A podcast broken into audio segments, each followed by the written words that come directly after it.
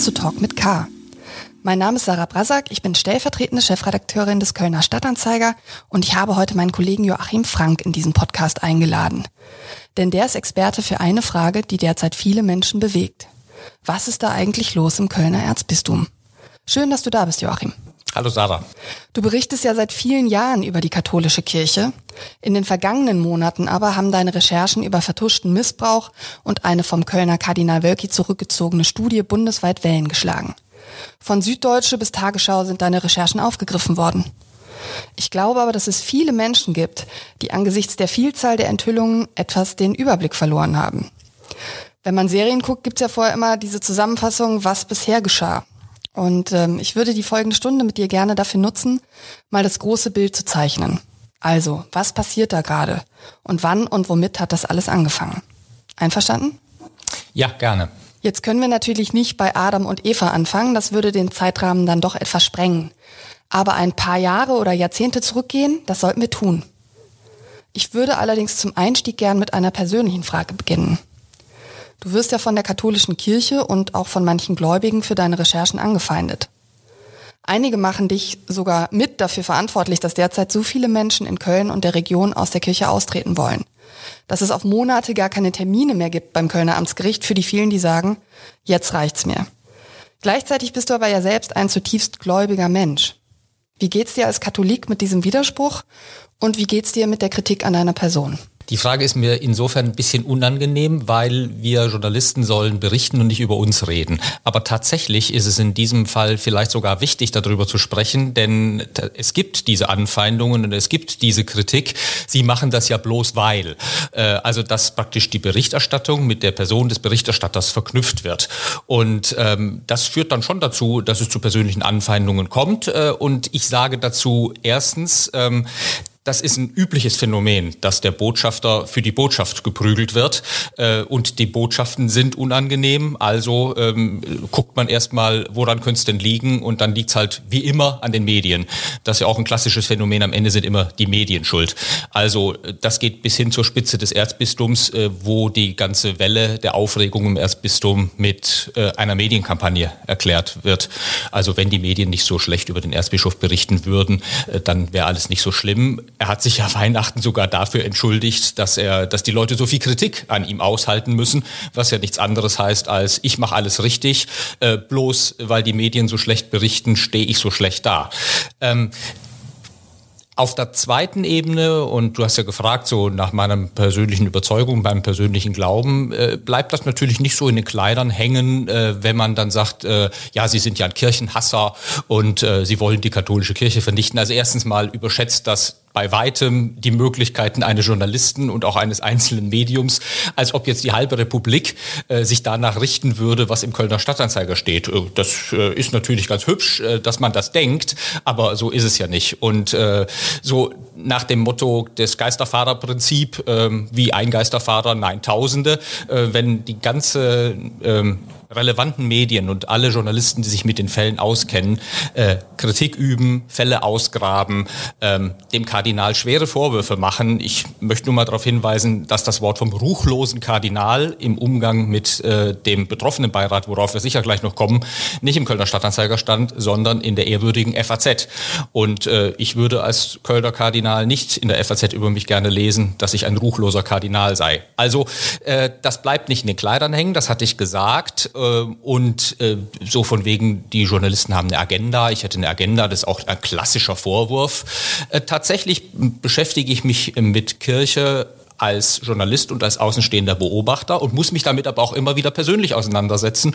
Und ähm, mir liegt an der Kirche und ich glaube, wer meine Kommentierung ähm, liest, da ist ja auch immer dann eine persönliche Meinung und eine persönliche Stellungnahme drin, der wird dem auch entnehmen können, dass mir tatsächlich vieles nicht passt und vieles nicht gefällt. Aber ähm, mit der Zielsetzung oder mit der Absicht, äh, dass das was die Kirche selber vertritt und woran sie gemessen werden will, auch der Maßstab sein muss. Also gucken, was wäre die christliche Botschaft und was wäre eigentlich ein angemessenes Erscheinungsbild, ein angemessenes Agieren von Kirche.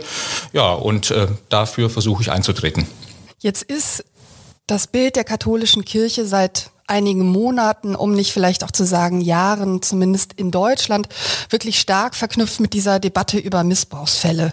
Das war ja nicht immer so und ich habe mich gefragt, um jetzt doch mal halb zu Adam und Eva zurückzukehren, wann hat das Thema Missbrauch in der katholischen Kirche historisch gesehen eigentlich zum ersten Mal eine größere Aufmerksamkeit erfahren? Also wann und wodurch wurde das erstmals ins öffentliche Bewusstsein gerückt? Also bis Adam und Eva muss man tatsächlich nicht zurückgehen, aber so ans Ende des vergangenen Jahrtausends, also sagen wir mal Ende der 90er Jahre. Da gab es den Missbrauchsskandal in Irland und auch schon in den USA. Und ich empfehle immer, äh, sich mal äh, auf Spotify, Amazon oder äh, nee, auf Amazon oder den anderen einschlägigen äh, Plattformen mal Spotlight anzuschauen. Also den Oscar gekrönten äh, Film über die Aufdeckung des Missbrauchsskandals in Boston. Das war so Ende der 90er, Anfang der 2000er. Da hat eine Zeitungsredaktion, insofern ist das immer auch eine Hommage an den Journalismus, aufgedeckt, wie im Erzbistum Boston systematisch Missbrauch vertuscht worden ist. Und da ist eigentlich alles schon drin, worüber wir jetzt die ganze Zeit reden. Also ähm, man hat das geleugnet, verschwiegen, vertuscht, sich nicht um die Opfer gekümmert, man hat es irgendwie weggeschoben, man hat äh, darüber geredet, dass äh, das ein Problem mit Homosexualität sei äh, und dass es natürlich immer nur Einzelfälle seien, aber kein System. Und das war damals schon auf dem Tisch. Eigentlich lag damals schon alles auf dem Tisch, aber man hat es nicht sehen wollen und auch Rom hat das damals noch nicht sehen wollen. Wie waren denn damals die Reaktionen in Deutschland, also in der deutschen Kirche, auf diese Enthüllungen, die ja erstmal weit weg waren? Ja, genau dieses Muster. Ähm, Einzelfälle, ja, man konnte das auch in Deutschland nicht ableugnen, weil äh, viele es ja doch irgendwie wussten oder ahnten, auch wenn nicht drüber gesprochen worden ist. Übrigens auch in den Medien nicht drüber gesprochen worden ist. Ähm, also das ganze Phänomen Missbrauch, wovon wir heute wissen, dass es ein gesamtgesellschaftliches Problem ist und vor allem auch in den Familien und natürlich auch in anderen Institutionen vorkommt, war damals kein Thema und so, so ein Schmuddelthema. Ne? Also äh, nicht, dass man systematisch hingeguckt hat und schon gar nicht das aus der Perspektive der Betroffenen angeschaut hat, sondern ja, das ging irgendwie um Schmuddelsex. Ne? So, das war so, das, wenn überhaupt, die Kategorie. Also Einzelfälle, und das war hier auch die Reaktion in Deutschland. Ich kann mich erinnern, dass, dass der verstorbene Kardinal Lehmann gesagt hat, ja, das sind die Amis mit ihrer äh, laschen oder doppelbödigen Sexualmoral nicht unser Problem. Das war so die Haltung. Du hast gerade eben schon angedeutet, dass auch die Reaktion aus Rom eigentlich war, Einzelfälle und so weiter. Aber irgendwann mal muss sich doch auch äh, der Vatikan anders dazu verhalten haben jetzt als nur Einzelfälle. Wann war das? Das war so Anfang der 2000er. Da war äh, der spätere Papst Benedikt XVI. noch äh, Josef Ratzinger und Präfekt der Glaubenskongregation, also der wichtigsten römischen Behörde. Und es wurden damals unter Johannes Paul II. und Josef Ratzinger zum ersten Mal verschärfte Richtlinien erlassen, dass alle Verdachtsfälle nach Rom gemeldet werden müssen, mit der Intuition oder der Einsicht, äh, dass natürlich nicht die Frösche den Sumpf trockenlegen können. Also Bischöfe, äh, die äh, mit Missbrauchsvertuschung zu tun hatten, denen jetzt aufzuerlegen, das Ganze mal aufzuklären, hatte wenig Sinn.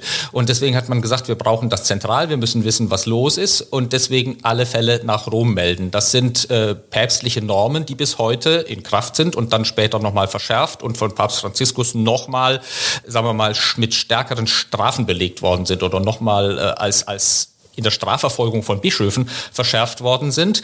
Ähm, das Problem bei dieser Meldepflicht äh, war aber und ist aber, äh, dass so die Perspektive, die Grundperspektive auch nicht ist, oder nicht so stark ist der Schutz der Opfer, sondern immer noch der Schutz der Institution, der Schutz der Sakramente, der Schutz des Zölibats, äh, der Schutz der Heiligkeit der Kirche.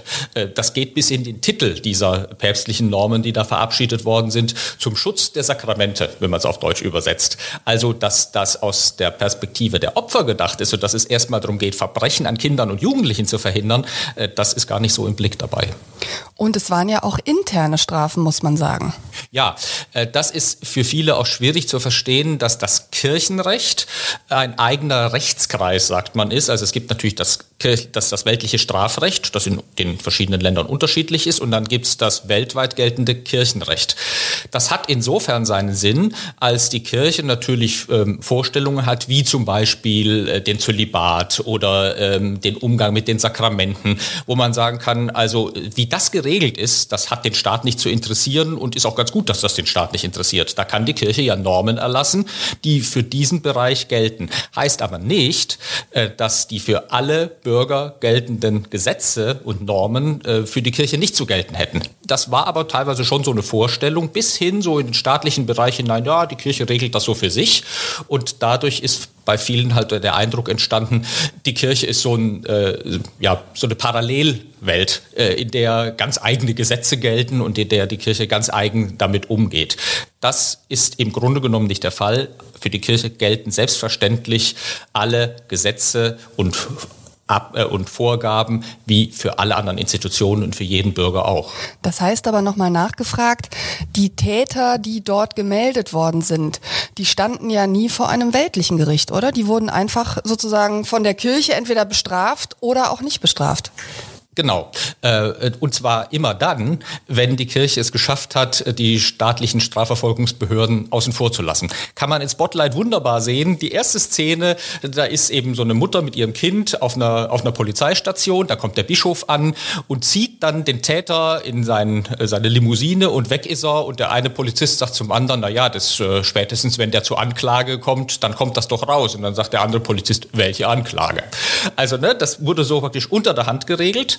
Und das ist natürlich dann äh, auch ein Verstoß äh, gegen die Vorstellung, dass der Staat solche Verbrechen verfolgen muss. Aber generell wäre es natürlich äh, richtig und angemessen und vorschriftsmäßig, dass die Kirche solche Sachen meldet. Das ist übrigens unterdessen auch Pflicht. Es gibt also anders als im weltlichen Strafrecht für im Kirchenrecht sogar die Vorgabe einer Anzeigepflicht. Äh, kirchliche Würdenträger oder Obere, die von Sexualstraftaten Kenntnis bekommen, sind verpflichtet, mit ganz wenigen Ausnahmen, das beim Staat anzuzeigen. Das gibt es noch nicht mal im staatlichen Recht und soll genau das verhindern eigentlich, dass kirchliche Obere sagen, ach ja, komm, das regeln wir mal so unter uns. Welche Rolle haben die Medien gespielt in Irland und den USA? Auch da waren es ja zum Teil große Zeitungen, die das aufdecken mussten, oder? Ja, genau. Ähm, also ganz klassisch, der Boston Globe hat diesen Spotlight äh, mit seiner Spotlight-Redaktion den Skandal äh, recherchiert und aufgeklärt und damit die Kirche massiv unter Druck gesetzt. Also äh, ohne Öffentlichkeit, und das sagen in Deutschland, wir kommen ja sicher dann auf den Skandal dann in Deutschland und dessen Entwicklung, ohne die Medien, ohne den Druck von außen, wäre es nicht so weit gekommen, dass die Kirche heute anders mit Missbrauch umgeht, dass sie sich andere Normen gegeben hat. Und das sagen unterdessen nicht nur Journalisten, wo man immer sagen kann, ja, ja, äh, natürlich äh, stellt ihr euer eigenes Tun äh, in ein gutes Licht, sondern das sagen unterdessen auch verständige Bischöfe und kirchliche Obere.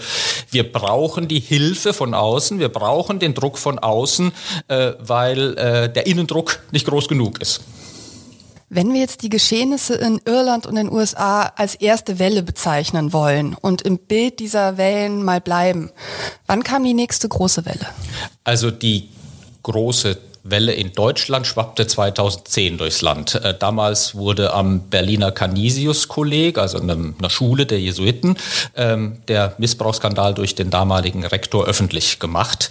Und äh, dann ähm, ging wirklich in allen Diözesen, in allen Bistümern Deutschlands äh, eine Welle von Anzeigen los.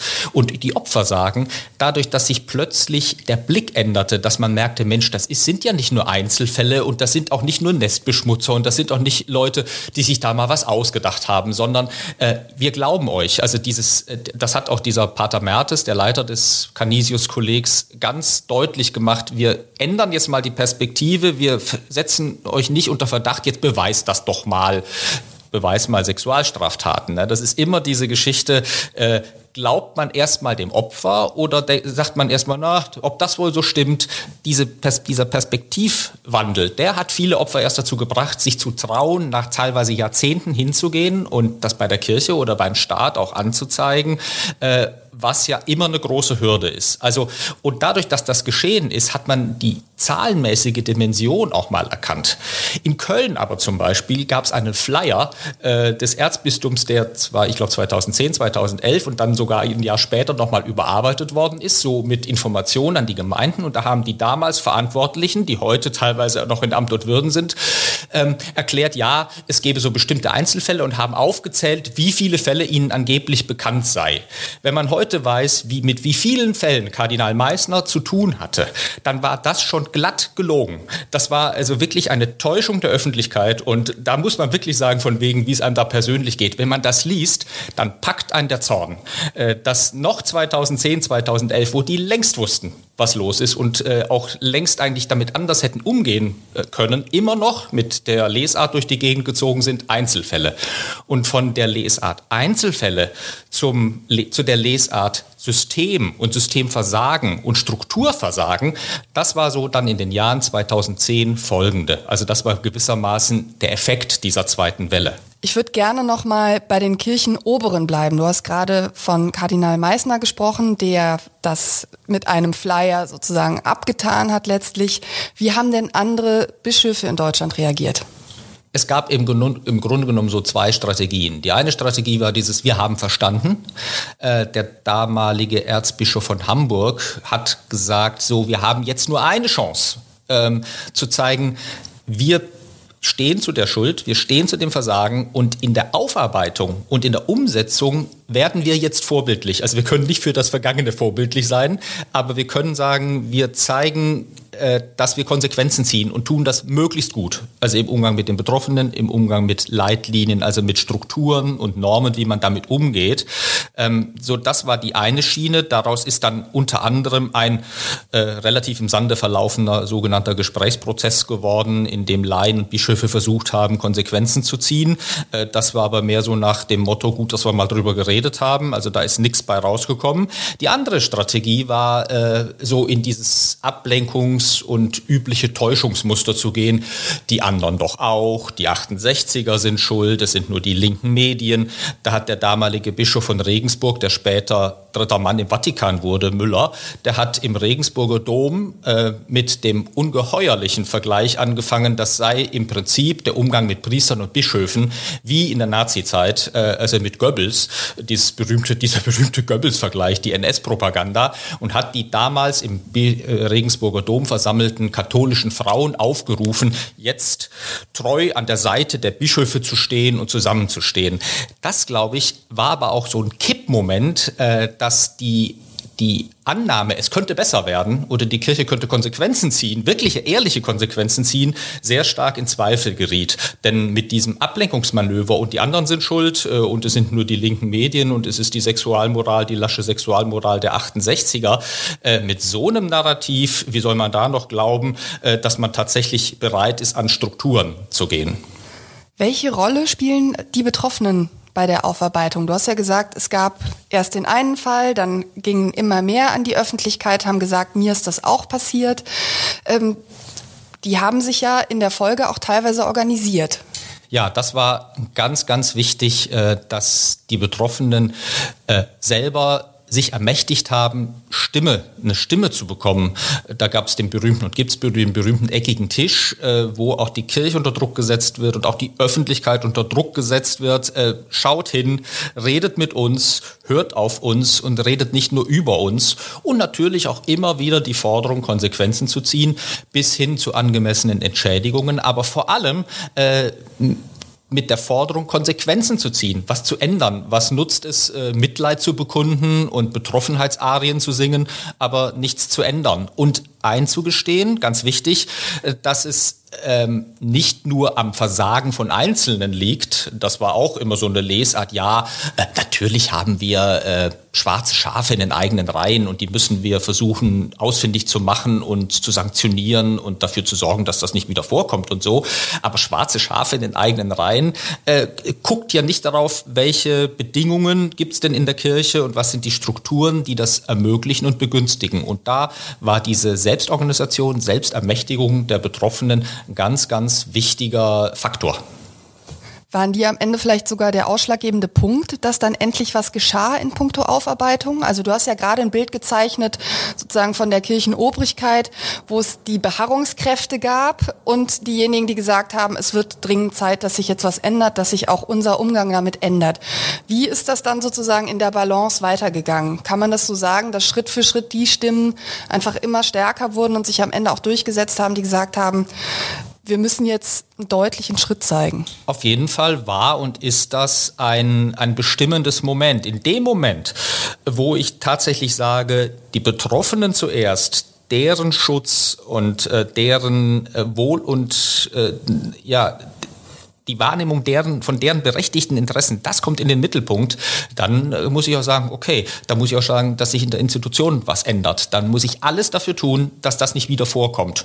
Und das ist mit einer Sanktionierung, Bestrafung äh, oder Entfernung aus dem Dienst der einzelnen Täter nicht getan, sondern dann muss man sagen, was ist mit der Institution? Dann kommt dieses berühmte Betroffenenschutz, Opferschutz vor Institutionen und Täterschutz. Es gab dann 2016 sozusagen die Beauftragung einer Studie, nämlich eine bundesweite Erhebung. Genau, das, äh, die, die Bischofskonferenz hat entschieden, ein Forscherkonsortium damit zu beauftragen, erstmal quantitativ zu erheben, welche Dimension, welches Ausmaß hat das, also wie viele Täter haben wir, wie viele Opfer haben wir. Äh, dafür sollten alle Bistümer ihre Archive öffnen, ihre Akten zur Verfügung stellen. Äh, das ist dann auch mehr oder weniger äh, hilfsbereit äh, oder bereitwillig gemacht worden. Ähm, auch bezeichnend, die Forscher durften hinterher nicht sagen, welche Diözesen besonders gut oder schlecht kooperiert haben. Man konnte das dann so zwischen den Zeilen lesen, äh, aber also selbst das durfte dann nicht veröffentlicht werden. Äh, wie da so die einzelnen Bistümer agiert haben, was natürlich auch Anlass zur Kritik gab, der Gestalt, solange die Kirche äh, die Deutungshoheit hat darüber, äh, wie aufgeklärt wird und darüber bestimmt, wie aufgeklärt wird, muss man immer berechtigte Zweifel haben, ob es wirklich extern und unabhängig ist. Aber die Forscher haben gesagt, gut, es war jetzt mal ein erster Schritt an Datenmaterial zu kommen, an Aktenmaterial zu kommen und anhand der Unterlagen äh, erstmal so das Hellfeld sozusagen aufzudecken. Denn Hellfeld insofern, als aus Akten natürlich nur das hervorgehen kann, was aktenkundig ist. Bei Vertuschung ist ja der Clou, dass vieles eben gar nicht aktenkundig geworden ist, sondern äh, dass man das möglichst so geregelt hat, dass das keine Spuren hinterlässt. Und da bedarf es eines fast kriminalistischen Spürsinns, um dann vielleicht gerade aus Informationslücken oder aus Leerstellen in den Akten auch was zu erschließen.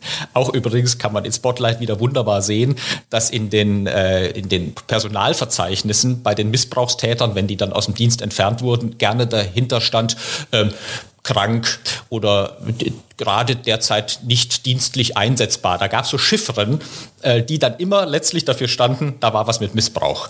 Und, und solche Sachen haben natürlich die Forscher rauszufinden versucht. Da waren die zwei Jahre zugange, die haben auch mit Opfern gesprochen, haben also quasi eine quantitative äh, Erhebung gemacht und eine qualitative Erhebung, die auch das Ziel hatte, das, was ich eben sagte, Strukturbedingungen äh, und ein Systemversagen womöglich offenzulegen und dann auch erste Konsequenzen zu ziehen, erste Empfehlungen zu geben, was die Kirche denn zu ändern hatte. Und das hat so zwei Jahre gedauert und ist dann 2018 vorgestellt worden. Jetzt sprichst du mal von den Forschern. Was waren das für Forscher? Die waren ja von der Kirche beauftragt, nehme ich an. Also wie unabhängig waren die? Ja, also äh, insofern unabhängig als die Kirche nicht reinreden sollte. Ähm, aber sie waren natürlich Auftragnehmer der Kirche. Ähm, das waren Kriminologen, Forensiker, ähm, äh, Psychologen dabei, also Forscher unterschiedlicher Disziplinen äh, von drei verschiedenen Universitäten, Mannheim, Heidelberg, Gießen, deswegen MHG-Studie, die schon aufgrund ihrer Reputation als Wissenschaftler schon darauf achten mussten, dass da nicht immer irgendwie einer von der Kirche hinter ihnen steht und sagt, äh, in die Feder führt, was sie jetzt zu schreiben hätten. Aber ähm, es gab natürlich immer auch Anfragen und die haben die auch selber namhaft gemacht und selber benannt, äh, dass dadurch, dass sie halt ähm, bei den bei der äh, Aktenführung und bei dem zur Verfügung stellen von Akten darauf angewiesen waren, was ihnen die Kirche zeigt und ob dann dies oder jenes geschwärzt war und, und so, äh, dann auch immer gewissen Limits unterlagen die sie dann aber auch selbst öffentlich gemacht haben. Also ja. die haben sich auch darüber beschwert teilweise, wenn, wenn sie das Gefühl hatten, da ist zu viel geschwärzt. Also kam das so auch an ja. die Öffentlichkeit teilweise? Ja, das wurde schon, also diese Einschränkungen wurden bei der Vorstellung benannt. Und einer der, ähm, ja praktisch so der, der Sprecher, äh, Professor Dresing, hat das auch immer wieder betont, wo so die, die Einschränkungen lagen, dass, wo die Forscher aber dann gesagt haben, gut, wir benennen das, also die, die Limits benennen wir, aber wir sagen auch, unter den obwaltenden Bedingungen war das jetzt mal das, was wir da rausholen konnten.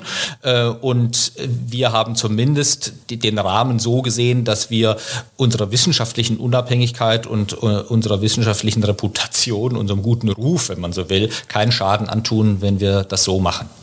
Was haben die Forscher denn jetzt daraus geholt? Was ist das Ergebnis dieser Studie gewesen? Also zunächst mal eine bis dahin valide quantitative Erhebung. Da hat man etwa 3600 äh, Betroffene äh, gezählt, also Opfer gezählt und mehr als 1000 Täter ähm, in den Jahren ab 46 bis Mitte der 2010er, äh, also gewissermaßen bis an den Zeitpunkt der Auftragsvergabe. Wobei, äh, wenn ich sage ab 46, stimmt das nicht so ganz, weil äh, so weit zurück nur einzelne Bistümer als Stichprobe das zur Verfügung gestellt haben. Das war aber auch so vereinbart, jetzt nicht in allen Bistümern bis 46 zurückzugehen, sondern das dann, was man da findet, dann zu extrapolieren und zu sagen, also okay, was in, äh, was in Köln so war, wird in Aachen oder Essen äh, ungefähr vergleichbar so gewesen sein. Ähm, also das war das zahlenmäßige Ergebnis und dann gab es auch so einen qualitativen Teil und da wurden bei den, in dem Bereich, den ich vorhin benannt habe, Strukturversagen, äh, systemische Bedingungen, äh, die Missbrauch fördern, eben schon so Sachen benannt wie äh, eine verschwiemelte Sexualmoral, der Umgang mit dem Zölibat, ein überhöhtes Priesterbild, das war dann, war und ist der berühmte ähm, Begriff vom Klerikalismus, also äh, so ein männerbündisches System, das sich abschottet, das die Heiligkeit des Standes hochhält äh, und äh, nicht auf die Betroffenen guckt. Und da kann man wirklich auch äh, so an einer Person, wenn man von Köln ausgeht, kann man das wieder wunderbar festmachen, nämlich Kardinal Meissner, das ist dieses, was ich auch nenne, das System Meissner, ähm, dem dem ich abnehme, dass er das äh, degutant fand oder dass, ihm, dass ihm das zu schaffen gemacht hat, dass er es ganz schrecklich fand mit dem Missbrauch. Aber nicht wegen der Betroffenen, sondern weil da äh, die Heiligkeit des Priesters, der doch äh, ein Vertreter Christi auf Erden ist, in dem praktisch Christus anschaulich und spürbar und begreifbar und anfassbar wird, dass der, Heilig, äh, dass der heilige Mann sein, sein Gelübde so verraten hat, so schändlich verraten hat. Das hat er auch immer wieder gesagt. Aber zugleich noch 2015 in einem Interview mit dem Deutschlandfunk auf die Frage, ähm, ob ihm denn klar war, was da auf äh, die deutsche Kirche zurollt, die Welle, äh, so mit dem Brustton der Überzeugung gesagt hat, er habe nichts geahnt, nichts geahnt. Das habe ich noch, das habe ich wirklich noch im Ohr, dieses Interview. Und da schüttelt es einen, wenn man jetzt äh, weiß, längst weiß, was er nicht nur nicht was er nicht nur nicht geahnt hat, sondern was er wusste, was alles los war. Was stand denn in dieser bundesweiten Studie schon über Köln zu lesen? Über Vorgänge von Missbrauch in Köln und der Region? Also da waren äh, die entsprechenden Zahlen, die hat das Erzbistum auch 2018 veröffentlicht, ähm, die aus heutiger Sicht auch nicht ganz vollständig waren, äh, weil man jetzt bei einer dann von Kardinal Wölki beauftragten Studie noch mehr gefunden hat. Ähm, also die Zahlen waren aber so weit gültig, wie man sie halt damals hatte und entsprachen im Grundsatz dem, äh, was ich eben berichtet habe oder was ich eben gesagt habe, was für alle ähm, Diözesen galt. Das konnten die Forscher natürlich bei der Vorstellung der Studie damals in Fulda ähm, nicht für jede einzelne Diözese runterbrechen. Da gab es gewissermaßen dann Pressekonferenzen Konferenzen äh, und, und entsprechende Mitteilungen dann in allen Bistümern. Und, und von diesem Ergebnis aus hat dann Kardinal Wölki damals gesagt, äh, allerdings bezeichnenderweise eine Woche bevor die MHG-Studie rauskam, äh, ist er dann an die Presse gegangen. Da wusste man noch gar nicht, was denn die Forscher jetzt bekannt geben würden, hat gesagt, also äh, wir machen es jetzt ganz anders. Wir geben jetzt eine wirklich unabhängige Studie in Auftrag und wir werden auch zum ersten Mal äh, Täter nennen, also Namen von Tätern nennen, schonungslos und rückhaltlos. Und äh, das war gewissermaßen die Attitüde, ich, Kardinal Wölki, setze mich an die Spitze der Aufklärung und werde zum brutalstmöglichen Aufklärer. Und ich sage deswegen bezeichnenderweise eine Woche vor der MHG-Studie, weil äh, es immer die Wahrnehmung gab, dass der damalige Vorsitzende der Bischofskonferenz, Kardinal Marx und Kardinal Wölki, in vielerlei Hinsicht in so einer Art Konkurrenzverhältnis standen. Und Marx als Vorsitzender der Bischofskonferenz war gewissermaßen der Kopf für die Präsentation der MHG-Studie und da hat dann Wölki so ein Gegengewicht zu schaffen versucht und hat gesagt, ich mache jetzt alles ganz anders, besser als du, lieber Kardinal Marx. Kardinal Wölki ist natürlich die zentrale Figur jetzt auch der Recherchen in den, in den vergangenen Monaten gewesen. Vielleicht kannst du auch hier nochmal sagen, Kardinal Wölki, wie ist sein Werdegang sozusagen vielleicht bis heute? Was macht ihn aus? Ähm, wie kam es, dass er nach Köln gekommen ist? Solche Fragen. Ja, er ist ja ein Kölner Gewächs und er ist auch ähm, ganz tief drin und ganz tief verstrickt, wäre die Negativformulierung oder neutraler formuliert verbunden mit dem System Meißner. Er ist unter Meißner groß geworden. Er war Meißners Privatsekretär, er war im Auftrag Meißners Leiter der Priesterausbildung, war dann Weihbischof, also äh, und die Weihbischöfe werden immer auf Vorschlag und Bitten des jeweiligen Bischofs oder Erzbischofs bestimmt. Also er war ein Produkt des Systems Meißner. 2011 ähm, wurde er dann Erzbischof von Berlin und ging weg. Und nach aller Wahrnehmung hat er in Berlin ja äh, so einen äußerlichen, vielleicht auch innerlichen Wandel mitgemacht. Ich, ich erkläre mir das immer so, wenn man mal aus diesem äh, hillige Kölle raus ist und in ein Gebiet kommt, wo man, wo die Leute sagen, katholische Kirche, Erzbischof, was ist denn das so, ne? Also wo die völlig weg sind von Kirche und wo dieses äh, dieser Eindruck, ich, ich habe Macht, die Kirche ist ein Machtfaktor, ganz anders ist, sondern wo die Kirche klein und demütig sein muss und vielleicht auch ist und erstmal sagen muss, hier, äh, wenn du was zu sagen haben willst, dann musst du nachweisen, dass du auch was zu sagen hast. Ähm, so, und das hat schon dazu geführt, dass er in Köln, äh, in Berlin anders agiert hat. Er hat auch mal in, in einem Interview mit uns gesagt, ich war immer mittendrin in diesem Kölner Biotop und habe in Berlin erstmal gemerkt, äh, wie sozusagen, äh, dass es auch noch eine Welt außerhalb gibt. Das fand ich schon auch eine, eine von der Selbstreflexion wichtige Einsicht. Ähm, er hatte aber, glaube ich, immer so die Sehnsucht, auch nach Köln wieder zurückzukommen. Und äh, als es dann nach Meißners Abtritt äh, die Chance gab, äh, glaube ich schon, dass er ähm, alles versucht hat, auf die berühmte Liste zu kommen, nach der dann das Kölner Domkapitel den Kölner Erzbischof wählt. Und er stand offenbar auf dieser Liste und er wurde dann gewählt. Und einer der Wahlmänner, also aus dem Domkapitel, hat mir mal gesagt, ähm, wir hatten äh, uns die Frage zu stellen, wer kommt nach Köln? Kommt der Weihbischof aus Köln nach Köln oder kommt der Erzbischof von Berlin nach Köln? Also kommt der, der im Kölner Biotop groß geworden ist oder kommt der, der sich freigeschwommen hat, der die Dinge so auch ein bisschen anders sieht und der, der sich auch absetzt von diesem System? Und es sah in den ersten Jahren so aus, als ob tatsächlich der Erzbischof von Berlin nach Köln zurückgekommen ist. Und mit den Jahren zeigte sich aber zunehmend, äh, dass, ähm, der, dass das, so, wenn man so will, eine Rolle rückwärts wurde und dass er zunehmend ähm, die ähm, theologischen Positionen seines Vorgängers, also Kardinal Meissner, die ihm, glaube ich, so innerlich auch nahe lagen, so sehr konservative Positionen. Äh, und dann auch so vom Machthabitus das übernommen hat, was er über 20 Jahre, 30 Jahre in diesem System als äh, Maßstab setzend und, und beispielhaft kennengelernt hatte. Wir nähern uns ja jetzt historisch, also wirklich auch langsam der Gegenwart an, denn diese Studie, die von Kardinal Wölki in Auftrag gegeben wurde, die sollte ja im März 2020 dann präsentiert werden mit einer großen Pressekonferenz, die dann aber ja Hals über Kopf abgesagt wurde. Warum? Ja, ich, ich hoffe, das Ganze wirkt jetzt nicht tatsächlich so, so der Märchenonkel, es war einmal und, und so weit zurück, aber ich finde es schon wichtig zu schauen, äh, auf, aus, aus welchen historischen Gegebenheiten oder aus welchen Bedingungen ist eigentlich das entstanden, wo wir heute stehen. Und ich glaube, man lernt auch viel, wenn man mal ein bisschen zurückgeht äh, und schaut, was ist denn vorher passiert und, und warum sind die Dinge so gekommen, wie sie gekommen sind. Also das betrifft die Person Wölkis äh, und das betrifft sein Agieren, das betrifft natürlich auch den Umgang mit dieser Studie. Ähm, denn 2018 zu sagen, so, ich mache jetzt den brutalstmöglichen Aufklärer und ich werde Namen nennen und ich werde sagen, wer hier im Erzbistum Köln vertuscht hat, äh, da musste man ja damals sich schon fragen, so, jetzt Moment mal, äh, wir werden Namen nennen, wir sagen, wer das, wer das war, wer dafür verantwortlich war. Huh, das könnte aber heikel werden, denn ähm, manche sagen ja heute auch, das wussten wir doch, äh, wer diese Leute sind. Wir kennen doch die Namen.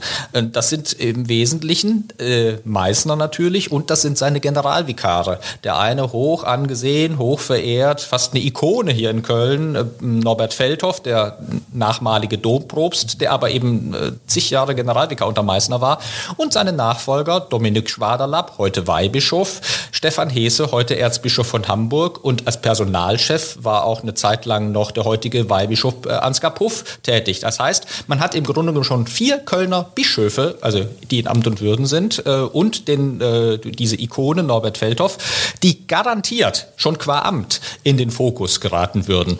Und manche haben sich damals schon gefragt, ja, also das ist aber ambitioniert zu sagen, wir nennen Namen. Und ist das vielleicht tatsächlich jetzt der Versuch, Wölkis den Befreiungsschlag zu machen und zu sagen, ich breche mit diesem System Meißner. Äh, und, und ja, und ob das so kommen würde oder nicht, das war dann eben die große Frage. Und deswegen äh, musste man schon nach Luft schnappen, als dann im März 2020, drei Tage bevor eine mit großem Tamtam angekündigte Pressekonferenz stattfinden sollte, selbige dann abgesagt wurde. Da hatte man einen Moment, das war so der Beginn des Lockdowns, äh, so ähm, die Überlegung, ist das jetzt hier wegen Corona und kann man äh, keine großen Zusammenkünfte mehr machen und so. Aber die Nummer haben sie gar nicht versucht, sondern die haben dann gesagt, ähm, also es gebe äh, persönlichkeitsrechtliche und äußerungsrechtliche Bedenken. Äh, also das Wort äußerungsrechtlich ist ja jetzt nicht so ganz geläufig, begegnet einem nicht so jeden Tag. Und wenn dann so Kirchenobere plötzlich mit so äh, juristischen Begriffen um sich schmeißen, ähm, dann musste man dann schon irgendwie hellhörig werden. Hinter Persönlichkeitspresse und äußerungsrechtlichen Bedenken verbirgt sich natürlich ähm, die Vorstellung, und die war ja auch berechtigt, dass womöglich Leute, die in diesem Gutachten benannt äh, sind und womöglich belastet werden, hergegangen sind und gesagt hat, so, Moment mal, wenn ihr das veröffentlicht, dann kriegt ihr aber juristischen Ärger. Äh, und äh, dass man das nicht wollte oder dass man diesen Ärger nicht riskieren wollte, ist ein Stück weit nachvollziehbar, aber auch nur bedingt nachvollziehbar. Denn das hätte ja geheißen und würde heißen, dass Täter, Vertuscher äh, sich hinter dem weltlichen Recht verschanzen würden und sagen würden, so, wenn ihr unsere Schandtaten benennt, dann kriegt ihr es aber mit unseren Anwälten zu tun. Und ich habe immer so gesagt, Mensch, warum riskiert man das nicht einfach? Dann sollen die doch vor Gericht ziehen und sollen sagen, hier, äh, hier geschieht uns aber ganz großes Unrecht, indem wir namhaft gemacht werden für das, was wir getan haben. Und es gibt auch ähm, Juristen, die sagen, ähm, die, die, berühmte Forderung, ein solches Gutachten mü müsse gerichtsfest sein, ist, äh, ist quasi eine, ja, wie soll ich sagen, eine unerfüllbare Bedingung oder, oder äh, eine, eine, Vorgabe, die gar nicht einzulösen ist, weil nichts in die, auf dieser Welt ist der Gestalt gerichtsfest, dass man nicht dagegen zu Felde ziehen könnte. Ich kann immer sagen, so, damit ziehe ich jetzt vor Gericht. Äh, und dann müssten halt Gerichte beurteilen, ob das, was in diesem Gutachten steht, nun, nun noch angemessen ist oder nicht angemessen ist und den rechtlichen Vorgaben entspricht. Wir kommen vielleicht auch gleich noch drauf, wie da in anderen Diözesen reagiert worden ist, wo eben diese angeblich in Frage stehende Gerichtsfestigkeit nicht dazu geführt hat, dass jetzt große rechtliche Auseinandersetzungen geführt werden würden. Aber März 2020 äh, war das erstmal die Lesart zu sagen, es gibt diese Bedenken, die müssen wir ausräumen. Deswegen bitte, bitte, gebt uns noch Zeit. Äh, wir werden dann noch, im April hat Kardinal Wölki bei uns im Stadtanzeiger noch gesagt, also versprochen, kommt noch in diesem Jahr, also kommt noch 2020 und bitte gebt uns so lange Zeit, äh, das Gutachten sozusagen nochmal äh, darauf hin wasserdicht zu machen. Jetzt die berühmte Frage, was geschah dann? Also es ist ja so, dass dieses diese Studie unter Verschluss gehalten wurde. Aber dieses mit dem Verschluss ist ja nicht immer so ganz einfach. Wenn was in der Welt ist, da werden erste Namen doch kolportiert, da sickern Dinge durch. Wie, wie hat sich das nach März dann entwickelt? Ja, alles wartete dann drauf, so wann seid ihr denn soweit? Also praktisch notorisch die Frage bei jeder Begegnung mit den äh, Allgewaltigen des Erzbistums, so wann kommt denn jetzt die Studie, wann veröffentlicht er denn jetzt? Ähm, ich kann mich erinnern, äh, so Mitte, Ende Oktober. Ähm, da war ich an der äh, Recherche zu einem Missbrauchsfall, den wir im Stadtanzeiger dann auch groß präsentiert haben. Und da stand ich mit dem Opfer vor dem erzbischöflichen Haus, äh, um, um Fotos zu machen. Und dann kam urplötzlich und Überraschung, Überraschung, der Erzbischof raus, kann wirklich selbst und hat sich dann mit uns unterhalten und dann habe ich ihm eben auch gefragt, so Herr Erzbischof oder Herr Kardinal, was ist denn jetzt mit der Studie? Ja, also jetzt so im Vertrauen muss ich jetzt mal sagen, die wird so nicht kommen können, weil äh, der ist so mangelhaft, die ist so schlecht. Das, äh, wir, wir sind bezwungen, wir müssen was ganz anderes machen. So, und drei, vier Tage später kam dann, sage ich Ihnen jetzt mal ganz im Vertrauen, sage ich jetzt mal ganz öffentlich, die Studie wird unter Verschluss genommen, sie wird nicht publiziert und sie wird durch ein zweites Gutachten, ein Ersatzgutachten ersetzt, äh, was dann eben äh, dann dieser berühmte Begriff gerichtsfest die Mängel der ersten Studie ausgleichen sollte. Und da wurden viele hellhörig, weil aus äußerungsrechtlichen, persönlichkeitsrechtlichen Bedenken kamen jetzt methodische Mängel und da hat man schon gesagt, so sag mal, ja was denn nun? Äh, ist die Einrede möglicher Vertuscher und äh, Verantwortlicher entscheidend? Sind ähm, methodische Mängel entscheidend? Dafür wurde dann auch so eine Art Obergutachten in Auftrag gegeben, äh, das dann zum Ergebnis kam tatsächlich, äh, Überraschung, Überraschung, die erste Studie ist ganz, ganz, ganz schlecht, die darf man überhaupt gar nicht veröffentlichen, aber ohne dass man natürlich die Möglichkeit hatte, das anhand der ersten Studie auch mal abzugleichen, sondern man war darauf angewiesen, auf 20 Seiten, die äh, dieses Obergutachten ähm, enthielt, zu sagen, okay, haben die jetzt recht, haben die jetzt nicht recht. Und das wurde übrigens auch dann dem betroffenen Beirat erzählt. Äh, und dann stellte sich der betroffenen Beirat zunächst mal hinter das Erzbistum und sagte, ja, also äh, wir sagen jetzt auch, äh, ganz schlimm, ganz schlimm, ähm, hat dem äh, dem Ziel der Aufklärung einen Bärendienst erwiesen, dieses erste Gutachten. Und wir sind dafür, jetzt ein Ersatzgutachten zu bestellen. Als die Betroffenen dann nochmal drüber nachgedacht haben, in Ruhe haben sie gemerkt, äh, das beruhte darauf, dass die zwei Stunden lang einem Dauer, äh, Trommelfeuer von mehreren Juraprofessoren ausgesetzt waren, aber eigentlich gar keine Möglichkeit hatten, äh, tatsächlich das jetzt mal abzugleichen mit dem, was denn in der ersten Studie steht und ob es tatsächlich im Sinne der Betroffenen ist, ein fertiges Gutachten unter Verschluss zu halten, ja, darüber kann man ja geteilter Meinung sein. Jedenfalls kamen die Betroffenen dann in einem zweiten Nachdenken zum Ergebnis, oh, was da passiert ist, das wörtlich war eine Instrumentalisierung der Betroffenen war ein zweiter Missbrauch. Und das gehört zu den großen Vorwürfen, die dann der Führung des Erzbistums bis heute gemacht wird, äh, bei, im Umgang mit dem ersten Gutachten und dem zweiten Gutachten, dass sie die Betroffenen vorgeschoben haben, um eigene Entscheidungen zu legitimieren. Du hast ja auch intensiv mit den Autoren dieser Studie gesprochen, die wahrscheinlich eine ziemlich andere Meinung zu dem Vorwurf hatten, dass dieses, dass diese Studie irgendwie schlecht gemacht worden wäre. Was haben die gesagt?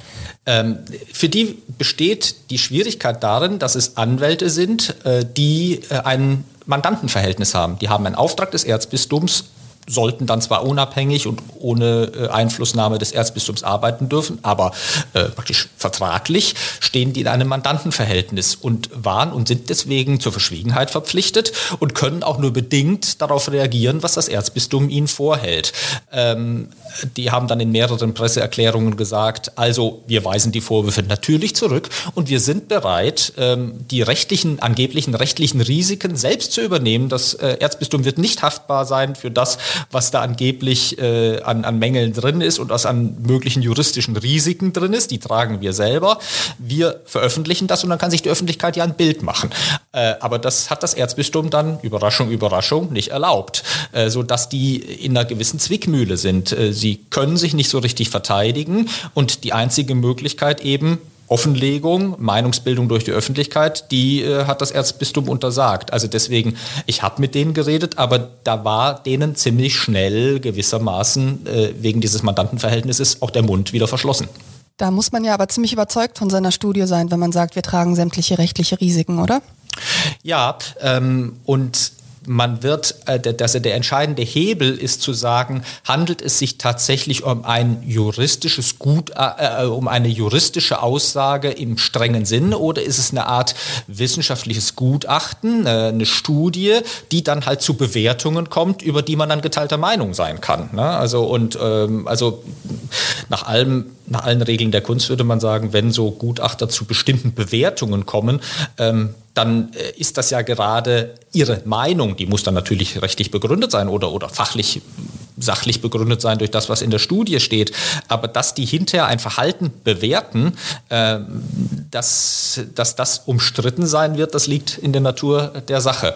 Ja, und ähm, die es gibt so gewissermaßen ein Indiz oder äh, ein, ein äh, Seitenblick, der erla äh, erlaubt, ein eine Einsicht in die Art, wie die Münchner gearbeitet haben, diese Münchner Kanzlei. Denn im Bistum Aachen ist äh, im November eine Studie veröffentlicht worden und ein Gutachten veröffentlicht worden von derselben Kanzlei mit demselben Auftrag. Also im Grunde genommen das, das gleiche Setting.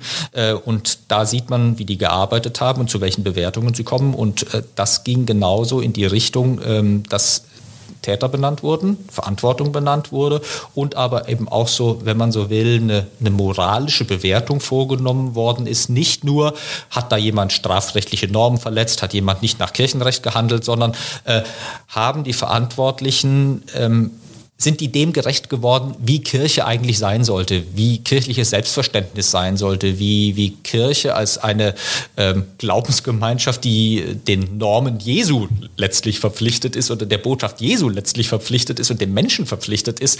Ähm, wie haben die da sich verhalten? Du hast im Kölner Stadtanzeiger im vergangenen Vierteljahr mehrere große exklusive Geschichten veröffentlicht. Da ging es auch darum, dass du mit Missbrauchsopfern über deren Geschichte gesprochen hast und damit auch neue Details sozusagen des Systems katholische Kirche vielleicht oder des Systems Meißner ans Licht gebracht hast. Was, ähm, was für Fälle waren das? Erzähl mal. Ja, im, im Grunde genommen äh, ging das äh, so, so drei Säulen-Modell, wenn man so will, äh, oder drei Säulen, auf denen äh, diese Recherchen aufruhten, beziehungsweise die sie deutlich machen sollten. Eins war ein großes Dossier über einen Missbrauchsfall, der, der äh, sich in der, ähm, in der Auseinandersetzung zwischen dem Betroffenen, dem Opfer und dem Bistum ja, über mehr als zehn Jahre hinzog, also äh, da, wo man so exemplarisch sehen konnte, das Leid der, der Opfer, die Kaltherzigkeit des Systems äh, im Umgang damit, wie im Grunde genommen auch durch die Nichtbearbeitung oder das, das Nicht-Ernstnehmen des Opfers, das ein zweites Mal traumatisiert worden ist und noch tiefer ins, ins seelische Elend gestürzt worden ist und wo bis heute die Bereitschaft fehlt, das anzuerkennen und in angemessener Weise wieder gut zu machen. Äh, und, und ich muss schon sagen, äh, ganz zurück zum Anfang, wie geht es einem persönlich damit? Äh, das sind diese Punkte, wo man als Journalist dann auch davor sitzt und einem die Worte fehlen und man eigentlich äh, gar nicht mehr weiterschreiben kann, weil das alles so schrecklich ist, was diese Menschen da erzählen. Und ich denke dann immer, äh, wenn ich jetzt ein kirchlicher Verantwortlicher bin und mir sagt so jemand was, dann müsste ich doch als derjenige, der Dinge ändern kann, am nächsten Tag oder noch am selben Tag hingehen und auf den Tisch hauen oder mir ein großes Schild auf den Tisch stellen und sagen, ab morgen wird das anders. Und ich tue alles dafür, dass das anders wird. Und da, da würde ich halt sagen, solange das nicht passiert und, und solange immer noch weiter gewurschtelt wird, ähm, ist es auch schwierig, den äh, Verantwortlichen diese äh, Betroffenheitsbekundungen und die, die Versprechen, wir ändern was, abzunehmen. Denn man könnte und müsste was ändern. Das wäre die eine Schiene. Ähm, dann haben wir ein, äh, ein Sondergutachten zu einem besonders widerlichen Fall ähm, von, von Missbrauch und Vertuschung veröffentlicht, äh, das die das Erzbistum Köln auch nicht veröffentlicht haben wollte, wo sogar andere Bistümer, die mitbeteiligt waren, gesagt haben, wir haben nichts dagegen, wenn das öffentlich wird. Äh, das Kölner Bistum als Hauptverantwortliches, weil der Täter aus Köln kam, wollte das nicht veröffentlicht haben und da haben wir dann in Zusammenarbeit natürlich mit unserer Rechtsabteilung gesagt, so, das machen wir jetzt öffentlich, weil daran eben auch exemplarisch nochmal deutlich wird, ähm, wie dieses System der Vertuschung funktionierte. Äh, das ist auch, glaube ich, sehr instruktiv. Ähm, das hat die gleiche Münchner Kanzlei gemacht, die angeblich so schlecht gearbeitet hat. Ja, und der dritte Fall, und äh, der ist bis heute eben in der Diskussion. Das betrifft Kardinal Wölki selbst, ähm, der im Fall eines mit ihm befreundeten Priesters 2015, äh, als er von dem Fall Kenntnis nahm, ähm, es versäumt hat oder nicht es unterlassen hat, sagen wir mal neutral, äh, eine kirchenrechtlich vorgeschriebene Voruntersuchung durchzuführen und das Ergebnis dieser Voruntersuchung nach Rom zu melden. Das ist der Fall Johannes O. Und über diesen Fall würde ich mit dir gerne ausführlicher sprechen. Wie ist denn dieser Fall ans Licht gekommen und was hast du selbst weiter über diesen Fall herausfinden können? Ans Licht gekommen ist der letztlich durch die Recherche, äh, die wir da angestellt haben. Äh, das geht zurück auf einen Hinweis. Äh, haben Sie sich mal mit dem Fall O befasst? Hatte ich natürlich bis dahin nicht. Wer ist der Fall O? Und dann bin ich auf die Suche gegangen ähm, und habe dann durch Recherchen herausgefunden, dass in diesem Fall ähm, eine enge Verbindung zu Kardinal Wölki bestand und eben ein ähm, kirchenrechtlich so nicht vorgesehenes Agieren bei der Weitergabe des Falls nach Rom.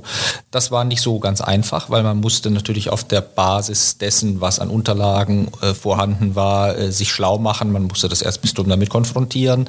Ähm, man brauchte Informationen von Leuten, die mit dem Fall dam damals befasst waren. Ähm, und ans Opfer kam man zunächst nicht ran.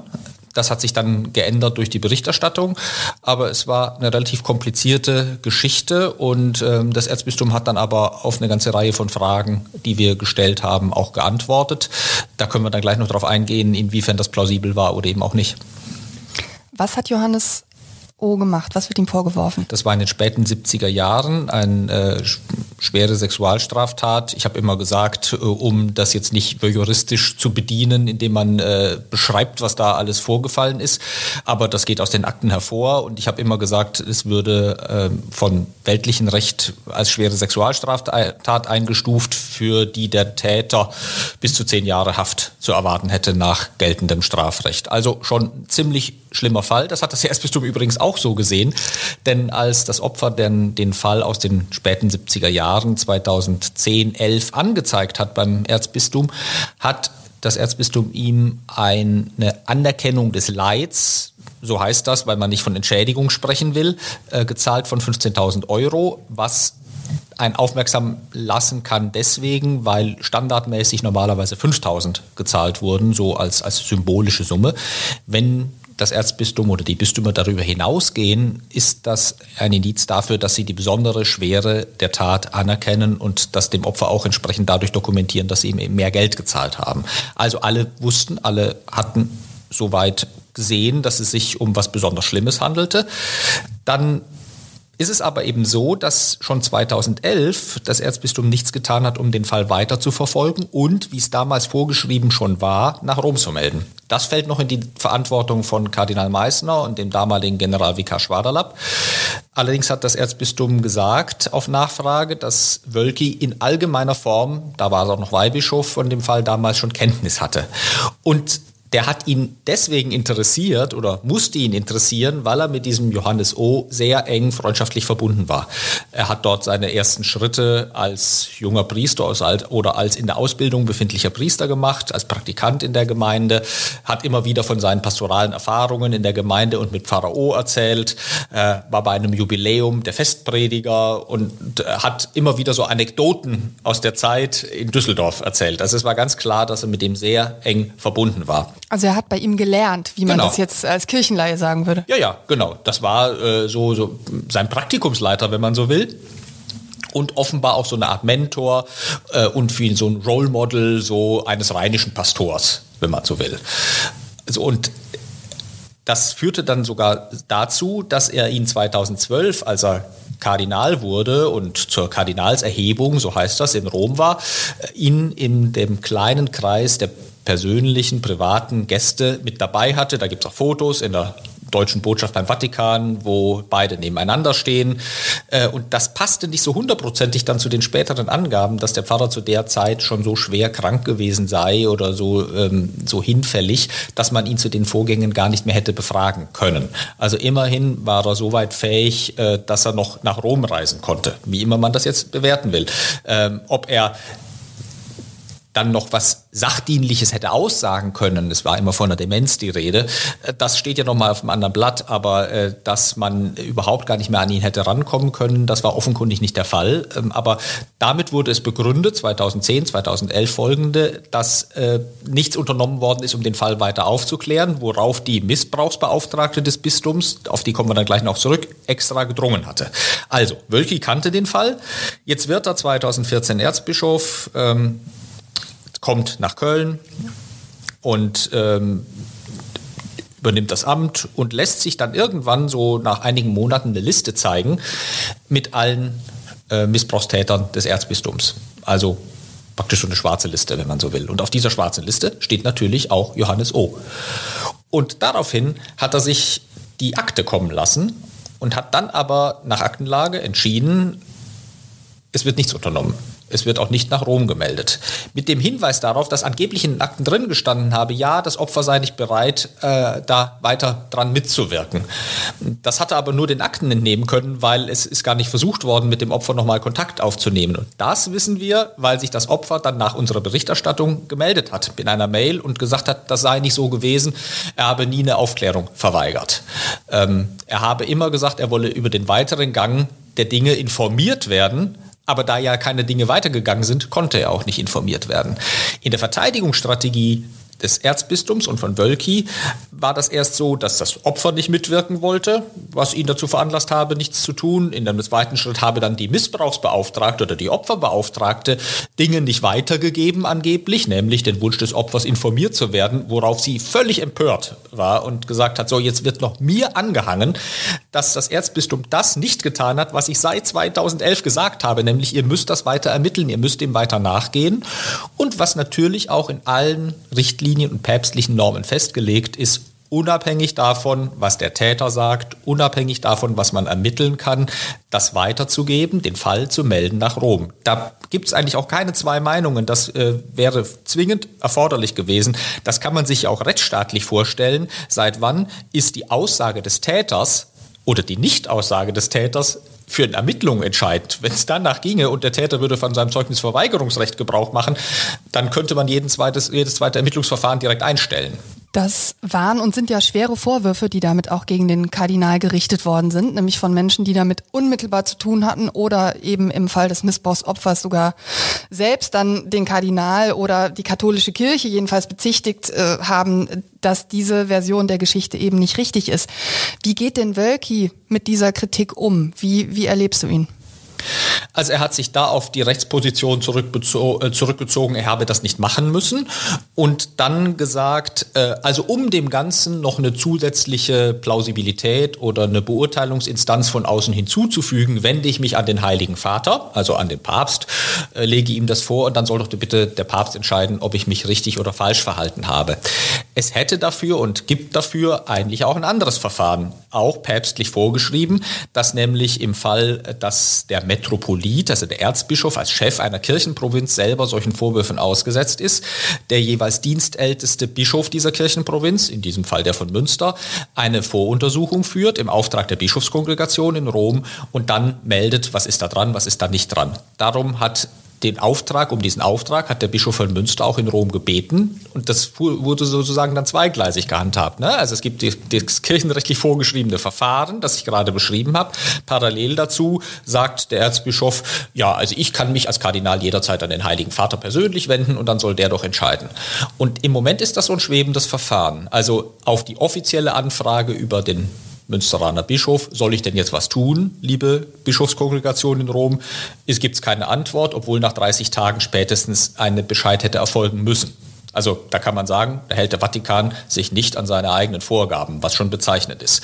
Auf der zweiten Schiene Wölki fragt den Heiligen Vater, habe ich denn alles richtig gemacht? Heißt es angeblich, dass die Glaubenskongregation in Rom sich auf den Standpunkt gestellt habe, er hätte das nicht machen müssen, weil die Rechtsnormen angeblich damals noch nicht gegolten hätten, wo alle Kirchenrechtler die Hände über den Kopf zusammenschlagen und sagen, äh, was soll denn das sein? Also, dass, dass da die Rechtsgrundlage schon nicht stimmt. Und die sagen dann, ja, also angeblich, also rechtlich verpflichtet nicht. Ob das jetzt so besonders klug war, was er da gemacht hat oder nicht gemacht hat, steht auf einem anderen Blatt. Also so eine Art Klugheitserwägung. Man weiß es aber nicht, weil es dazu keinen Bescheid gibt. Und Wölki hat sich immer auf den Standpunkt gestellt, auch letztlich noch in so einer Videobotschaft auf Domradio, äh, dass er sein Schicksal in die Hand des Heiligen Vaters gelegt habe, aber nach Prüfung des eigenen Gewissens zu der Auffassung gekommen sei, er habe sich korrekt verhalten. Wie würdest du als Experte einschätzen, wie groß dieser Fall im Vatikan ist. Also bekommen die überhaupt mit, dass da in Deutschland in einer nicht ganz kleinen Stadt äh, eines nicht ganz unwichtigen Landes, gerade auch in Europa, ähm, sozusagen diese, diese Vorgänge eine dermaßen große Rolle spielen. Wird das überhaupt wahrgenommen dort? Ich glaube in dieser Brisanz nicht. Ähm, der Fall selber, muss man jetzt auch mal sagen, ist auf der Skala der möglichen Verfehlungen eines Bischofs nicht ganz weit oben. Es könnte ja auch ein Bischof selber Täter gewesen sein oder äh, noch aktiv eigenes, äh, eigenes Fehlverhalten vertuscht haben oder also äh, sagen wir mal, da ist noch Luft nach oben in dem Fall. Also wird man immer sagen, ja, hm, minder schwerer Fall, äh, Rechtsverstoß womöglich ja, aber reicht das, um einen Bischof so zu sanktionieren, wie der Papst es vorsieht, äh, nämlich bis hin zur Amtsenthebung. Also das ist tatsächlich nur so eine Erwägungsfrage. Was unterdessen hier im Bistum äh, los ist, dass nämlich die Gläubigen Sturm laufen, dass die Verbände Sturm laufen, dass Pfarrer in konzertierter Aktion Initiativen gründen und dem Bischof das Vertrauen entziehen, dass die eigenen Gremien, ähm, Laiengremien sagen, wir arbeiten so lange nicht mehr an Projekt Bistumsreform mit, bis das geklärt ist, also das ist schon ein Misstrauensvotum, wie ich es eigentlich selten erlebt habe, bin ich mir nicht sicher, ob das äh, so weit Rom erreicht, zumal die Lesart der Bistumszentrale ist, ja, das ist insofern Sturm im Wasserglas, weil die alle einer Medienkampagne aufgesessen sind.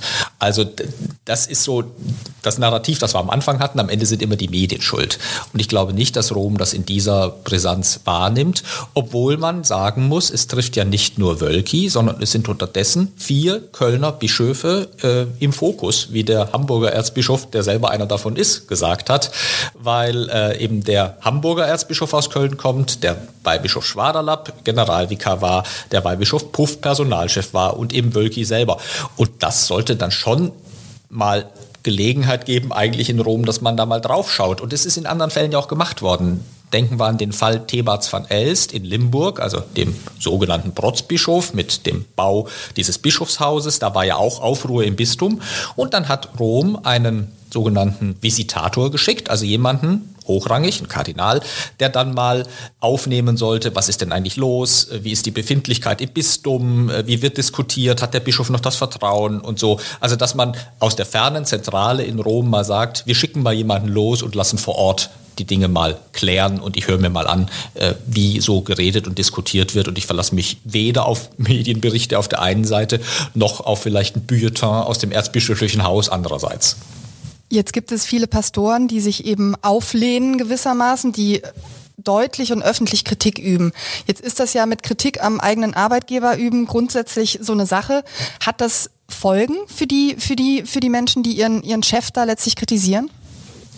Also in einem Fall, dem Fall des Dormagener Pfarrers Klaus Koltermann, der sich als erster öffentlich hinter Rücktrittsforderungen gestellt hat. Also er hat gesagt, er kann das nicht nur verstehen, dass die Gemeinden ähm, das so formulieren, seine Gemeinde das so formuliert, sondern er findet, dass er auch was dran. Da hat das Erzbistum mit dem ersten Schritt Postwenden versucht, den zu sanktionieren. Da war dann von äh, dienstrechtlichen Konsequenzen, von äh, Eintrag in die Personalakte und von Zitieren nach Köln die Rede. Das hat man dann doch wieder fallen lassen, ziemlich schnell, auch ich nehme an, unter dem Eindruck des dann öffentlichen Protests der Vergleich mit Unternehmen oder Konzernen oder Firmen hinkt natürlich insofern ein Stück, als Pfarrer nicht einfach nur Filialleiter äh, des Bischofs sind. Die sind natürlich in einer Loyalitätspflicht, aber wie definiert man denn Loyalität? Ist Loyalität nur zu sagen, wir halten den Mund, wir finden alles gut, was der Bischof sagt, sondern ist Loyalität nicht auch im gebotenen Fall klar zu widersprechen und auch klar zu machen, hier Vertrauen ist ähm, verloren gegangen. Wir vertrauen nicht mehr. Daraus müssen auch Konsequenzen gezogen werden.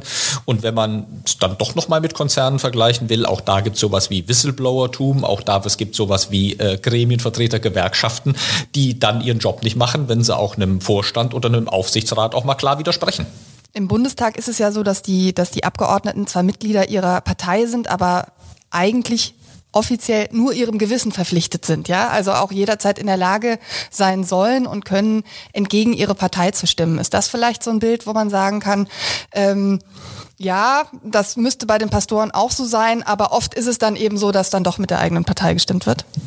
Ja, das ist insofern ein guter Vergleich, als man sich fragen muss, oder jeder Seelsorger, jeder Pfarrer, aber auch jeder Bischof sich fragen muss, wem gegenüber bin ich denn eigentlich rechenschaftspflichtig? Wem gegenüber bin ich verantwortlich? Natürlich wird ein Bischof immer sagen, ich bin ein geweihter Amtsträger, also ich habe eine, eine Verpflichtung meinem Herrgott gegenüber oder dem Papst gegenüber, weil äh, jeder Bischof ist vom Papst eingesetzt. Jeder Pfarrer ist vom Bischof wiederum eingesetzt. Das ist ja das hierarchische Modell in der katholischen Kirche, das sehr, sehr straff von oben nach unten organisiert ist. Aber es gibt schon auch die Gegenperspektive. Der Seelsorger ist für seine Gemeinde da und seiner Gemeinde verantwortlich. Ein Bischof ist der erste Hirte seines Bistums. Also ähm, wenn er dann nicht den gegenüber verantwortlich ist, die er leiten soll, also der, der Hirte, der sagt, äh, ich bin nicht meiner Herde gegenüber verpflichtet, der glaube ich macht auch was falsch. Und derjenige, der sich auf sein Gewissen beruft, das ist ein, eigentlich ein ganz, ganz hoher Wert und eine ganz wichtige Instanz in der katholischen Kirche, eigentlich durch die ganze Lehrtradition hinweg, dass die Berufung auf das eigene Gewissen immer das Allerwichtigste ist. Sogar dann, wenn das sogenannte irrige Gewissen, also das heißt ja, ich kann ja auch fehlgehen, aber selbst dem irrigen Gewissen bin ich absolut verpflichtet. Und wenn ein Pfarrer sich auf sein Gewissen beruft, dass er dem Erzbischof widerspricht und sagt, äh, du hast Vertrauen verloren, so kann das nicht weitergehen, du musst auch die persönlichen Konsequenzen ziehen, dann kann man, glaube ich, nicht mit Arbeits- und Dienstrecht kommen. Jetzt erscheint die Situation gerade ja ziemlich verfahren. Wie ist ganz aktuell der Stand der Dinge? Im Moment gilt das Prinzip Warten auf den 18. März. Am 18. März soll ein zweites Gutachten kommen. Wir hatten ja schon darüber geredet, äh, dass das erste, das Münchner Gutachten, im Oktober unter Verschluss genommen wurde, unter Hinweis auf die angeblichen Mängel. Und dann wurde ein zweites in Auftrag gegeben. Darüber sitzt jetzt der Kölner Strafrechtler Björn Gerke und der soll das dann am 18. März vorstellen und da sollen bei gleichem Auftrag dann eben auch Verantwortlichkeiten benannt werden, Verantwortlichkeiten und Verantwortliche, also es sollen auch Namen genannt werden. Und so die Strategie des Erzbistums und des Erzbischofs ist im Moment Geduld, Geduld, Geduld. In absehbarer Zeit, nämlich am 18. März, kommt doch dann alles an den Tag und dann können ausgewählte Interessierte auch mal einen Blick in das erste Gutachten werfen, Blick reinwerfen und darüber berichten. Sind nochmal zwei Paar Schuhe, also ob man dann auch schreiben darf, was denn in diesem ersten Gutachten steht, das wollen wir dann nochmal sehen, denn da hat es ja einen Versuch gegeben, äh, das genau zu tun, also Journalisten einen Blick reinwerfen zu lassen, ihnen aber gleichzeitig zu sagen, schreiben dürft ihr da nicht und das müsst ihr euch, äh, dazu müsst ihr euch auch schriftlich verpflichten. Das war Anfang Januar, so dass man ein bisschen zweifeln daran darf, und kann, wie denn jetzt mit dem ersten Gutachten dann nach dem 18. März umgegangen wird. Aber klar ist, 18. März ist jetzt so der Stichtag schlechthin. Und dann ist aber auch klar, wenn die Fakten auf dem Tisch liegen, und auf den Tisch gelegt werden, dann muss sich auch die Frage nach den Konsequenzen stellen und nicht irgendwann. Also da wird man dann nicht sagen können, so, so, so, jetzt gründen wir mal eine Kommission äh, oder jetzt bilden wir mal eine Arbeitsgruppe und überlegen lang und breit, welche Folgerungen dann daraus man ziehen kann. Denn was die persönlichen Verantwortlichkeiten und Konsequenzen betrifft, sage ich und sagen viele andere auch immer, die sind ja eigentlich längst klar. Im Grunde genommen müsste jeder, der in diesem Bistum Verantwortung getragen hat, schon jetzt wissen, was er getan oder nicht getan hat, wo er sich verfehlt hat. Und darauf dringen jetzt auch viele Gläubige, dringen auch Geistliche, zuletzt der Kölner Stadtdechant Robert Kleine, nicht der unwichtigste in diesem Bistum, als praktisch erster Katholik oder erster Pfarrer der Stadt Köln, als er nämlich gesagt hat, wir brauchen im Grunde genommen nicht auf den 18. März zu warten, um persönliche moralische Verantwortung übernehmen zu können, wenn dann Anwälte herkommen und sagen, das war kirchenrechtlich nicht in Ordnung und da war äh, eine bestimmte Pflicht verletzt, dann hat das über die moralische Verantwortung der Beteiligten auch eine Bedeutung, aber das geht weit darüber hinaus. Und da müssen wir nicht auf Gutachten warten. Jetzt hat Kardinal Wölki ja angekündigt, dass er im Fall eines Nachweises, zum Beispiel der Vertuschung, also einer offiziellen Bestätigung, ob sie nun aus Rom dann kommt oder sozusagen sich aus der Studie ergibt, dass er dann auch zurücktreten würde. Gehst du davon aus, dass er das wahrmachen würde? Das macht den Fall Johannes O so brisant, weil in diesem Fall lautet der Vorwurf ja Pflichtverletzung in der Weitergabe relevanter Informationen an Rom, etwas vereinfacht formuliert Vertuschung bei einem mit ihm befreundeten Priester, wo also relativ nahe liegt, warum er Interesse hatte, dass das Ganze nicht mehr so hochgekocht wird, dass man die Sache doch jetzt mal ruhen lässt. Also das macht diesen Fall O so ähm, bedeutend, weil das genau der Punkt wäre, an dem er sagen müsste, okay, hier habe ich mich einer Pflichtverletzung schuldig gemacht oder hier habe ich meine Pflichten verletzt. Und sollte ihm das nachgewiesen werden, hat er in der Tat gesagt, dann würde er die Konsequenzen ziehen. Er hat das so formuliert, dann muss das Domkapitel eben neu wählen. Was heißt, es muss ein neuer Erzbischof her und das ginge ja nur, wenn der alte Erzbischof nicht mehr im Amt wäre. Also die Frage nach den persönlichen Konsequenzen wird sich in diesem Fall stellen. Da habe ich vorhin ja beschrieben, dass das im Moment so ein bisschen äh, beim Vatikan liegt und die so tun, als äh, sei alles in Butter. Muss man jetzt auch noch mal sehen, ob das dann auch so bleibt. Äh, die zweite Frage ist eben die nach der moralisch-politischen Verantwortung und das ist wieder die Systemfrage. Also inwieweit muss er sich Dinge, die in äh, den Zeiten seines Vorgängers und auch äh, in seiner eigenen Amtszeit vorgefallen sind und nicht richtig gelaufen sind, inwieweit muss er die sich persönlich zurechnen lassen und inwiefern muss er die sich qua Amt, also in seiner Verantwortung als Erzbischof zurechnen lassen. Das hat es in der Politik ja auch schon gegeben, dass Minister gesagt haben, ich hatte damit persönlich nichts zu tun, ich habe da keine falsche Entscheidung getroffen, sondern das ist so und so passiert. Aber weil es in meinem Beritt passiert ist, trage ich symbolisch, persönlich, moralisch dann die politische Verantwortung. Es wäre den vielen engagierten Gläubigen ja zu wünschen, dass die katholische Kirche oder namentlich jetzt auch das Kölner Erzbistum irgendwann aus diesem Krisenmodus rauskommt, weil es eben eine echte Aufarbeitung der Fälle gibt und man dann irgendwann mal vielleicht auch nach vorne schauen kann. Siehst du da eine realistische Chance? Die Chance sehe ich auf jeden Fall. Also es muss auf jeden Fall irgendwie eine Befriedung rein in das Ganze. Das ist auch nicht nur mit einem potenziellen Rücktritt von Kardinal Wölki äh, erledigt, sondern äh, das müssen sich schon auch die anderen äh, Verantwortlichen, die noch in Amt und Würden sind, auch die Frage, die gleiche Frage stellen lassen. Also inwieweit sind diejenigen, die Verantwortung getragen haben, Schuld auf sich geladen haben, auch bereit dazu jetzt zu stehen. Das ist mal der erste Schritt. Und dann in einem zweiten Schritt müssen ganz klare Zeichen dafür gesetzt werden, so also nicht nur die Rede, wir haben verstanden, sondern auch die Umsetzung, wir haben verstanden. Ein ganz klares, transparentes Regime im Umgang mit Missbrauchsfällen der Vergangenheit und möglicherweise eben auch der Gegenwart und auch die Bereitschaft, diese sogenannten strukturellen Konsequenzen anzugehen, zu gucken, welches Priesterbild, ähm, wie sind Macht, wie ist Macht geregelt, kontrolliert und verteilt in dieser Kirche? Was können wir tun, dass eben keine unkontrollierte Machtausübung stattfindet? Wie beteiligen wir die, die Laien, ähm, die Gremien, also Checks and Balances? So, was tun wir dafür, um Machtausübung zu kontrollieren, zu begrenzen und damit eben möglicherweise auch den Umgang mit Missbrauch besser zu organisieren. Joachim, ich danke dir für dieses Gespräch. Wir können schon mal ankündigen, dass es in den kommenden Tagen und Wochen mehrere Podcast-Folgen von dir geben wird, in denen du mit Experten über die Vorgänge in der katholischen Kirche sprechen wirst. Und ich denke, dass nach dem 18. März sicher auch noch viel Gelegenheit sein wird, ähm, dann darüber zu sprechen, was passiert ist oder auch nicht passiert ist. Wenn Sie daran Interesse haben sollten, abonnieren Sie Talk mit K gerne bei Spotify oder anderen Podcast-Plattformen Ihres Vertrauens. Auch auf der Internetseite ksda.de slash podcast finden Sie regelmäßig neue Podcast-Folgen, auch zu anderen Themen. Ich sage auf Wiedersehen und bis bald. Tschüss, vielen Dank. Talk mit K.